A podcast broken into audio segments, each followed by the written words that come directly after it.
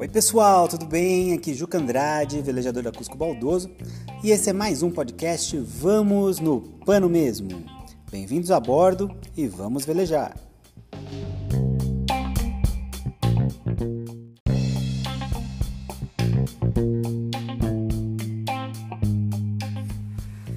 Oi pessoal, tudo bem?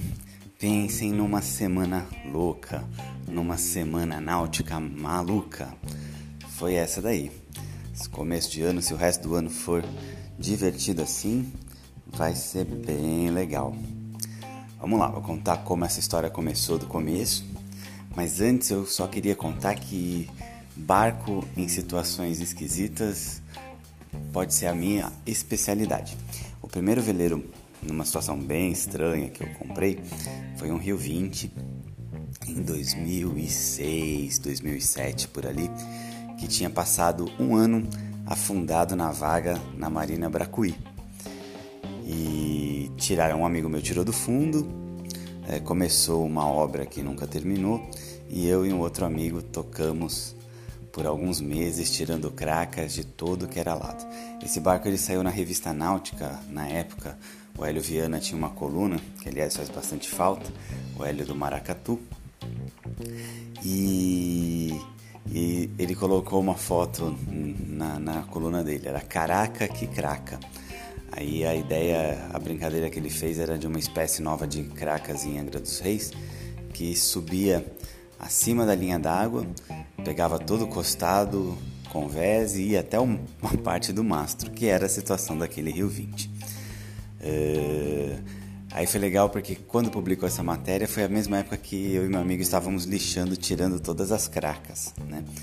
E aí eu mandei uma foto para ele do barco limpinho, saiu na revista também, foi bem bacana. E legal que eu e o Hélio Viana a gente fez uma amizade desde esse tempo aí e sempre que a gente se vê a gente lembra com carinho do Krakatoa. Mas esse podcast não é sobre o Krakatoa, é sobre a nossa nova empreitada. Então vamos lá falar sobre ela. A encrenca dessa vez começou no dia 2 de janeiro, logo pela manhã. Minha mulher acorda bem cedinho. Ela já, quando eu acordei, ela já estava com os olhão olhando para minha cara, assim. Aí mostrou o telefone, tinha um anúncio de um veleiro precisando de reparos à venda na Ilha Bela. E aí, por coincidência, eu conheci o dono. Por coincidência, eu na hora eu falei: "Não, pelo amor de Deus, tá doida? Para que barco que precisa de reparos, né?" Mas aí eu falei: "Ah, né? Vou no vou ao banheiro fazer a minha higiene matinal." Aí lá no banheiro, eu falei, ah, vou ligar pro, pro dono, né? Já que eu conheço ele, vou ligar para ele bater um papo. Aí em 10 minutos o barco era nosso. A gente comprou as cegas, sem saber exatamente é, a quantidade de reparos que seriam necessárias, mas não sei, só sei que foi assim. Uh, eu brinco que tem gente que compra um veleiro, a gente comprou um Kinder Ovo. Eu fiz uma proposta que eu achei razoável, não era que o baú o dono estava pedindo, mas era um valor até bem abaixo. Mas eu teria que subir o barco para fazer reparos urgentes, porque ele estava fazendo água, e providenciar uma certa reforma, né, para deixar o barco operacional e bonito. Eu não sabia o que eu ia encontrar, e desse jeito a gente entrou no carro e saiu de Ribeirão Pires do nosso bunker de Ribeirão Pires e descemos a serra para Ilha Bela para descobrir o que nos aguardava. Chegando na Ilha Bela, a sensação não foi das melhores, porque o barco um pouquinho precisando de não só cuidados com o, o que quebrou, basicamente foi o leme. O leme uh, bateu e entortou a 90 graus. Então o leme mais parecia uma asa do que um leme de veleiro. Se a gente navegasse com o mastro na água, o leme funcionaria. Agora, do jeito que estava, não tinha a menor condição de governo da embarcação. Uh, pelo tubo do leme entortado entrava bastante água, a bomba funcionava com bastante regularidade. E a Vivi, claro, ficou mais impactada não com isso, mas sim com estado de pintura, estofamento, coisas que mais estéticas, né? Mas que também são bastante importantes. O barco tem que ser bonito. Uh, nessas horas eu tendo a ver mais como vai ficar do que como é, né? E calculo rapidinho na cabeça quanto custa deixar como eu imagino que o barco deva ficar. Então, vamos embora. Vamos no pano mesmo. Vamos nessa. Mais uma aventura Cusco Baldoso. Isso foi num sábado, Aí a gente combinou com o vendedor que ele ficaria a bordo até segunda, que era o tempo dele se organizar, tirar as coisas pessoais dele, e que na segunda a gente ia providenciar a subida do veleiro uh, na Ilha Bela. E a gente imaginava subir no Jereba, que é um amigo da Vivi, velejador lá da Ilha Bela, casca grossa, amigo, parceiro mas a marina dele não está mais subindo o barco. Aí a gente descobriu que, para quem não for sócio de clube na Ilha Bela, só dá para subir na Marina Porto. E lá fomos nós, na Marina Porto. Uh, chegando lá foi um pouquinho difícil de entrar, né? Uh, a, a, a, pessoa encarregada desse, desse tipo de serviço estava muito ocupada, só que o nosso barco estava subindo água, fazendo água, né? Então a gente tinha que falar com ela logo.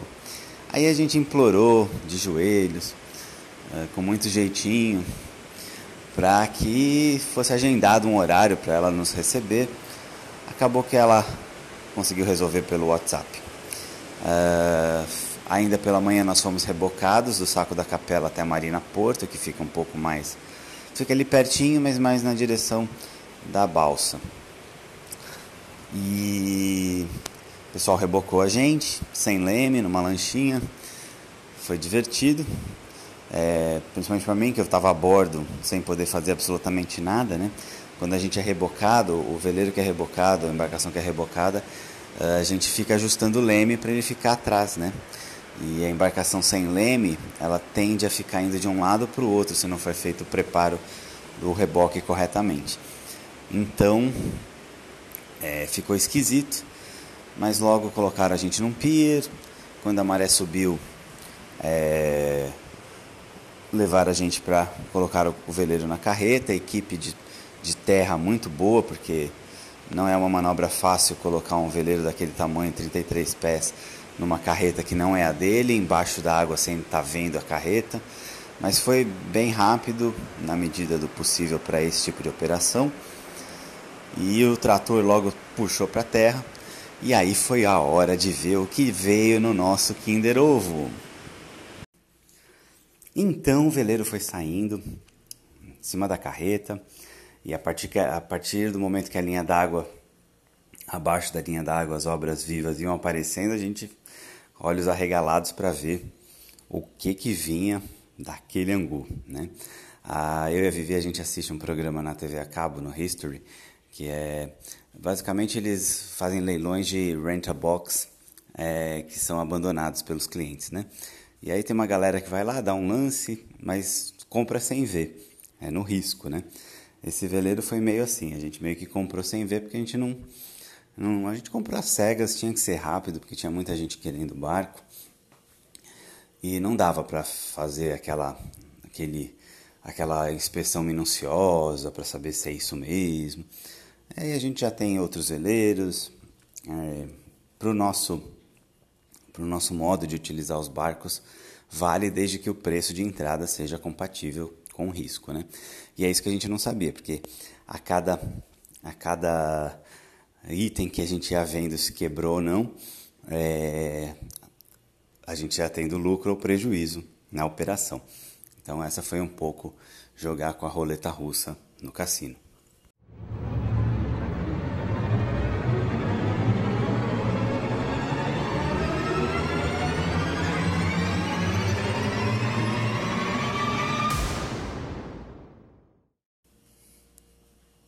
A maior preocupação era com a quilha, porque quilha danificada resolve, isso tudo resolve. O problema é quanto custa e o tempo que leva.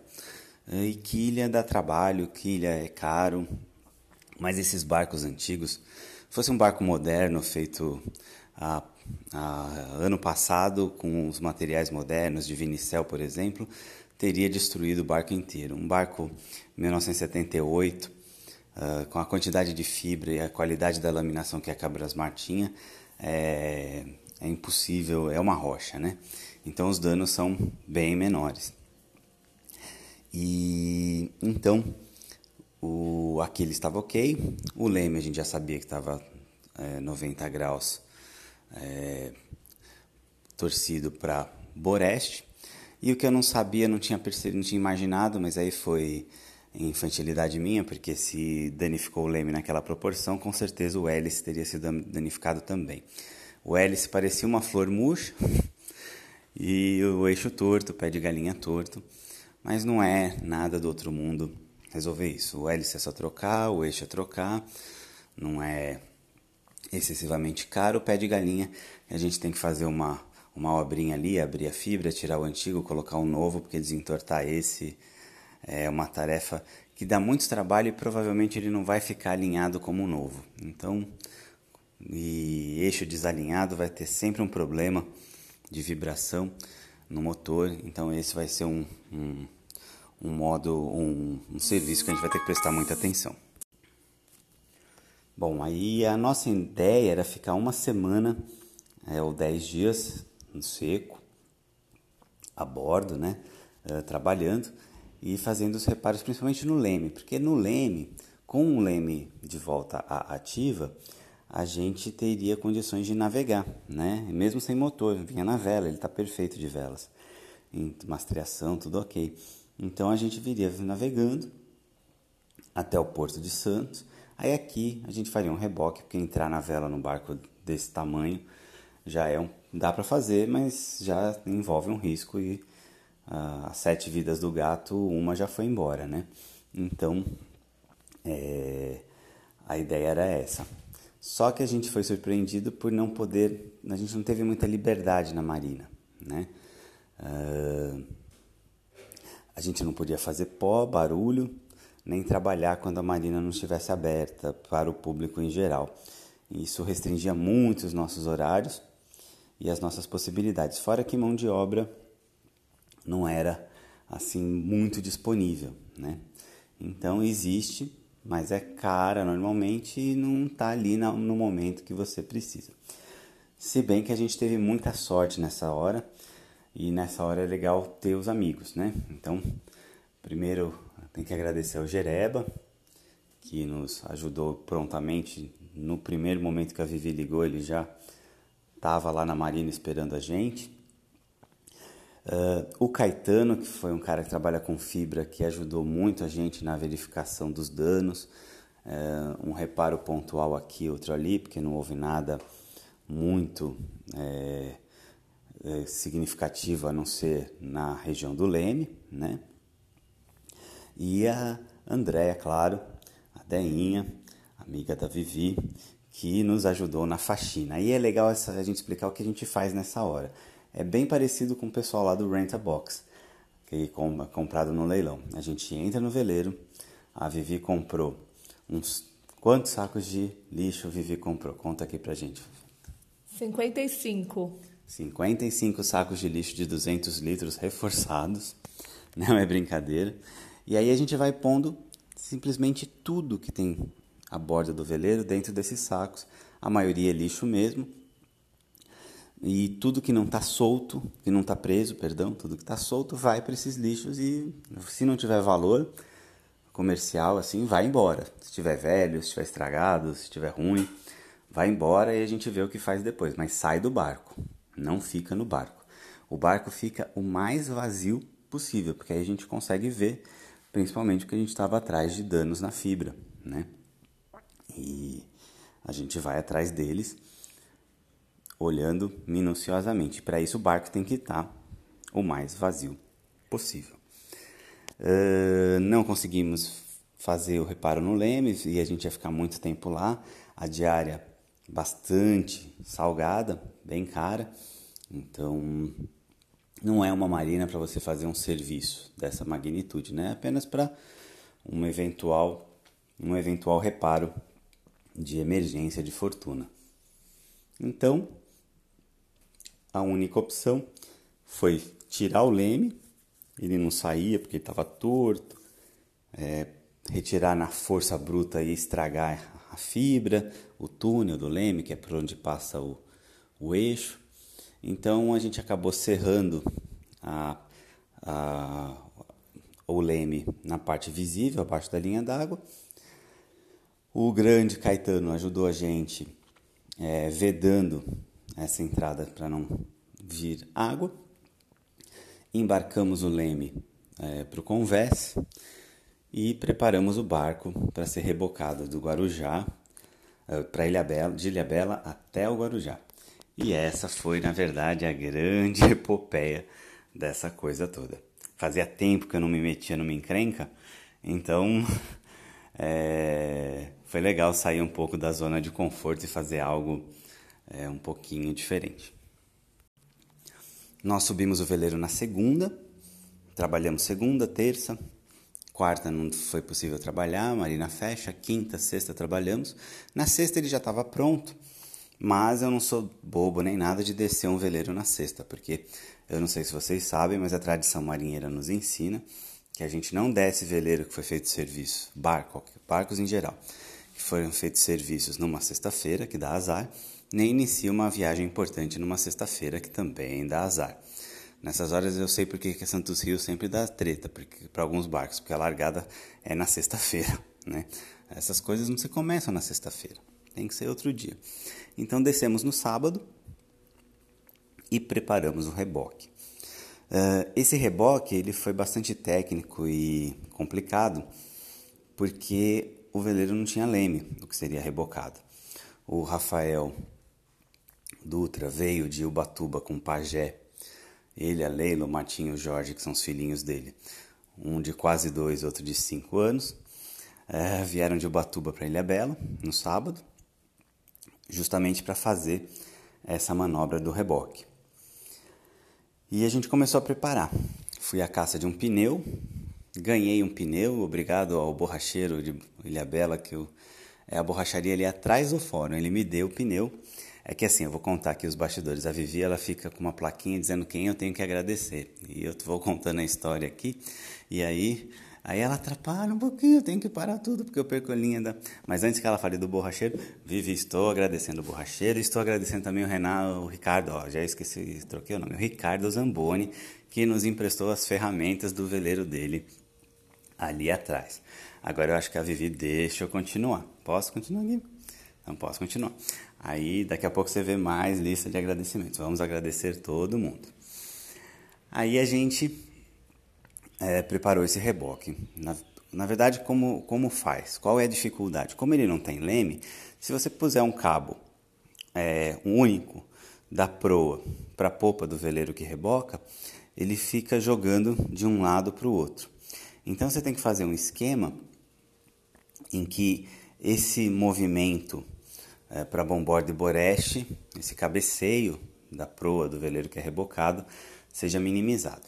Então o que, que a gente e outra coisa também, os cunhos na proa podem não aguentar tanto tranco, porque é na base do puxa, anda, freia, puxa de novo, anda, freia, puxa de novo e assim sucessivamente. Então o que, que a gente faz? A gente pega um cabo grosso, Aí a Vivi foi bem legal porque ela levou a gente na regata em Ilha Bela para comprar o melhor cabo que o dinheiro podia comprar para esse reboque, mas foi muito bom porque isso com certeza salvou o barco. Aí a gente, ela ficou me olhando com carinhas aqui. Bom, aí a gente amarrou, amarra, eu fiz um laje guia com trava no mastro, aí esse cabo passa pelo por dentro do cunho de proa para servir de, de guia, para não ficar roçando para lá e para cá, mas sem amarrar no cunho, e vai para o pneu. Do pneu, isso daí um, mais ou menos uns um comprimento de uns 10 metros. esse primeiro cabo. Uh, do pneu, a gente faz duas, do, lança amarra dois cabos e esses dois cabos vão para a polpa do veleiro que reboca. Uma bomborda, outra boreste. Então é, é um reboque em Y com o pneu no centro, na, na parte que divide os dois cabos para o cabo único que vai para o veleiro. Isso é bem legal a gente ver na prática, porque quando o veleiro tende a, a cabecear, o pneu vai para a água e o pneu ajuda a trazer a proa para o lado certo. Uh, fora que um cabo fica frouxo, o outro estica e nisso também ajuda a conter o cabeceio. Mas não é só isso, a gente também tem que, e essa foi uma parte que a gente teve problemas nessa operação, a gente tem que colocar um drogue na polpa do veleiro rebocado para ele uh, não atravessar nas ondas.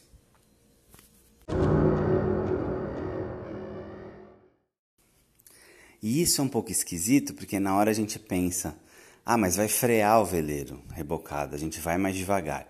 Primeira coisa, essa não é uma operação para ser feita em velocidade. Se eu coloco uma lancha rápida, um navio para rebocar, vai destruir tudo. Rebocar é devagar mesmo, devagar e sempre. Então, uma travessia Ilha Bela Guarujá que a gente faz em 8, 10 horas, a gente imaginava fazer no dobro desse tempo, que foi basicamente o que aconteceu. A função do drog, que é, é essa questão de imaginar que ele freia, é verdade no mar liso. Só que quando o mar cresce, e foi o que aconteceu, ele desce na onda, surfa e vem para cima do veleiro que está rebocando. Isso aconteceu umas 4 mil vezes durante essa travessia e durante umas três ou quatro eu imaginei que ia dar uma confusão, né? É, se quando a gente se dizem que se não sente frio na barriga não é importante, eu vim de frio na barriga, é, isso foi muito importante porque eu senti frio na barriga o tempo inteiro aqui quando tinha ondas, né? Aí nisso cabe, ah, mas você não olhou a previsão? Olhei de minuto a minuto. Só que previsão é previsão, não é certeza do tempo. Né? Sobre previsão do tempo, o que eu aprendi nesse, nesses anos aqui é o seguinte: a, a certeza bem boa que ela dá, com bastante precisão, é se vai entrar uma frente fria ou não. Isso já é muita coisa, porque a frente fria, a entrada de frente fria é o que vai te pôr no grande apuro. De resto, você lida com o vento que tiver. Ah, tinha uma previsão de vento leste e mar 0,5, que é meio metro de onda, que é quase nada. Só que por vários modelos era essa previsão.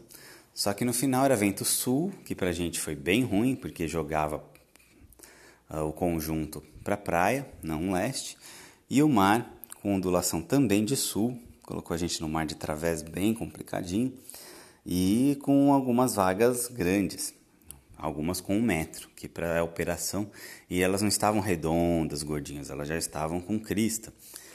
Então isso atrapalhou um pouco no nosso deslocamento, porque o, o veleiro rebocado ele ia, como eu já coloquei aqui, como eu já expliquei, ele ia to, a todo momento para cima da nossa popa e a gente tinha que tirar né? A gente aumentou o comprimento do reboque, o que também tinha um problema, que nesse momento que ele vinha para nosso na nossa popa, o cabo do reboque ia para a água, podia pegar no hélice, aí sem motor no, no rebocador não ia ter jeito. Não, não dava para fazer essa operação na vela, a gente tinha que fazer no motor mesmo, porque na vela, com aquele vento, a gente ia ter uma velocidade alta e não era isso que a gente queria gente queria seguir a 3, 3 nós e meio, e olhe lá, embora isso fosse bastante difícil. Assim que a gente passou um montão de trigo, a gente já começou a calcular que ia chegar lá na, no nosso destino em Guarujá por volta de meia-noite. E aí, isso era em torno de meio-dia, a gente começou a avaliar, eu e o Rafael, se isso valeria a pena. Né? A gente estava com criança a bordo, são crianças do mar, são super uh, acostumadas a navegar, mas são crianças e ninguém. Se estava chato para a gente que gosta disso, imagina para eles, né? Se bem que o Martinho e o Jorge se comportaram maravilhosamente bem. E a cozinha da Leila também, esposa do Rafael, incentivava a gente a ficar um pouco mais a bordo, porque cada hora saía cada coisa boa daquela cozinha ali. Então, é, demorar não seria tão ruim assim, mas ancorar não era de todo mal. Essa região não tem muitos abrigos. O mais perto de um abrigo ali da gente seria o Indaiá, ali atrás da Riviera de São Lourenço, Bertioga. Então a gente fez os cálculos, imaginou que ia chegar ali umas 4 da tarde, 3 e meia, 4 horas. Mudamos a proa para lá e para lá fomos. Uh, aí as coisas, claro que não ficam simples, né? Nesse tipo de operação, nada dá errado enquanto está a luz do dia e mar calmo. As coisas começam a acontecer quando escurece ou está para escurecer e o mar cresce. Naturalmente, quando a gente vai chegando perto ali do costão do Indaiá, fica raso. E aquele mar que lá fora, na cota dos 30 metros, já estava lá com seu metrinho, quando a gente vai para 10, 8 metros de profundidade, ele levanta mais, né? Para ajudar, um dos cabos do Y, do reboque, começou uh, com muita tração, o pneu deformou e o aço do pneu saiu da borracha, ficou exposto e começou a cortar o cabo. Então ia um fiozinho, dois fiozinhos, três fiozinhos, quatro fiozinhos e aí o coração na mão e o Indaiá ali, o, o área de ancoragem a meia milha e a gente tendo que ir muito devagar porque o, o veleiro rebocado ele a todo instante vinha para cima da gente. Eu ali eu achei que podia dar uma encrenca. Porque lá fora, se estourasse o cabo, tudo bem, tá boiando na deriva, a gente vai, dá a volta, faz com calma. Mas com onda quebrando, já já o veleiro estava na areia e aí ia dar um trabalho salvar ele de novo, né? Eu falei para ele, pegou gosto de pareia, meu? Para com isso, seu lugar é no mar. Mas o, o Rafa foi bem safo nessa manobra, ele estava no leme e a gente, a duras penas, conseguiu ancorar no Indaiá, onde passamos o restinho da tarde e a noite. No Indaiá estava cheio de lanchas, para variar, domingo à tarde, né? Muito funk, porque o lancheiro ele tem que ouvir funk, e eles são todos surdos, né? Porque eles têm que ouvir muito alto. Mas é, o bom é que quando escurece eles vão todos embora, não fica um. Aí ficamos só nós e os pescadores ali ancorados no Indaiá. Ficamos num ferro só, só no ferro do pajé. Deixamos o rebocado no reboque mesmo, no cabo. E é durante a madrugada, quando acalmou bem, a gente colocou no contrabordo e ficou de olho na situação até o dia amanhecer e a gente seguir para o Guarujá. Assim que amanheceu, Saímos do Indaiá, foi bem fácil porque estava bem acalmado ali. Mas logo que saímos do abrigo, a gente viu que o dia 2 dessa história ia ser bem pior que o dia 1, um, porque o mar cresceu bastante, o vento de sul veio forte e dá-lhe cabeçada. Né? Uh, umas duas horas depois que a gente saiu uh, de, do Indaiá, o nosso drog, que era o nosso botinho, o botinho do veleiro rebocado, se perdeu, o cabo não aguentou, foi embora, a gente tentou voltar para resgatar o bote laranja, mas também ficou é complicado. Rebocar não é tão simples quanto parece. A chance de um veleiro abarroar o outro é gigante, principalmente naquelas condições. Se tivesse mar liso sem vento era moleza, mas se tivesse mar liso sem vento não tinha estourado o cabo. Então a gente tentou, tentou de um jeito, tentou de outro. No final, vamos por segurança, a gente deixou, fez a nossa oferenda a Netuno, dando bote, fazendo as pazes com Netuno. E quem achar um botinho aí, divirta-se, seja feliz. Tem um botinho laranja indo para Boracéia, Praia Grande, ali de São Sebastião, Praia Preta, ou até mesmo para Ilha Bela. Já já ele chega em algum lugar. Quem achar e quiser devolver aqui, é só mandar mensagem pra gente. Mas se não devolver, seja feliz. É o que a gente deseja aqui. Uh, nós seguimos assim, Normalmente a gente faz do Indaiá em até a Marina de Destino. Nesse caso foi a MCP ali em Guarujá. A gente faz isso em é, quatro horas, fizemos em sete. Mas chegamos bem, secos, felizes, cansados para Dedéu e prontos para começar a segunda parte dessa epopeia, que agora é analisar orçamentos. A Vivi quase infarta sempre que vem um orçamento desse, mas depois eu dou a dica de como que a gente safa isso. Aí quem está ouvindo, quem está ouvindo a gente deve perguntar, mas vale a pena tudo isso? Olha, dá, é melhor que trabalhar. então, assim, depende, depende de como você avalia. Se é só pelo dinheiro, com certeza não.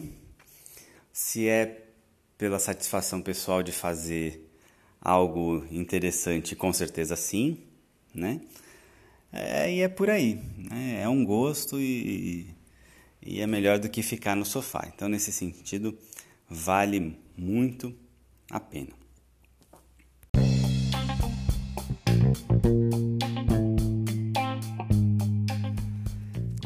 Então, nesse finalzinho aí, espero não ter. Se bem que podcast serve para dormir, né? Então, de repente, cumpriu sua função, mas espero não ter dado sono em muitos de vocês. E fica aqui a nossa lista de agradecimentos. Primeiro eu quero agradecer a Vivi, que achou essa encrenca pra gente. Não sei se eu agradeço ela, mas muito obrigado. Agradeço ao Jereba, a Andréia Claro, Ricardo Zamboni, ao Caetano Laminador, ao Rafael, parceiro de sempre. Aliás, o Rafael ele é um pouco culpado dessas encrencas que eu tenho entrado antes, porque quando você não tem suporte para encrenca, você pensa antes, mas quando você sabe que você pode entrar em qualquer coisa que vai vir alguém te ajudar, isso é, te incentiva a enfiar o pescoço mesmo na lama. Mas vamos embora, a gente sai dela junto. Agradeço ao Rafael, a Leila, o Jorge, o Martim. O Martim aprendeu a falar Juca, só que ele tem quase dois aninhos, agora em abril ele faz dois aninhos.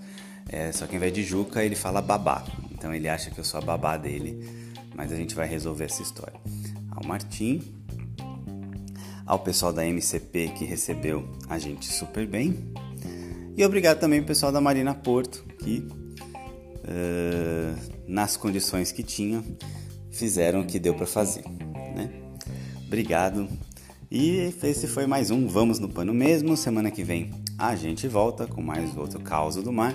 E espero que não seja de outro veleiro que eu comprei nessas situações. Porque a Vivi agora tá um tubarão. Ela só fica procurando veleiro danificado pra gente comprar, restaurar e vender. Ah, meu pai do céu. é isso aí. Vamos no pano mesmo, galera. Obrigado.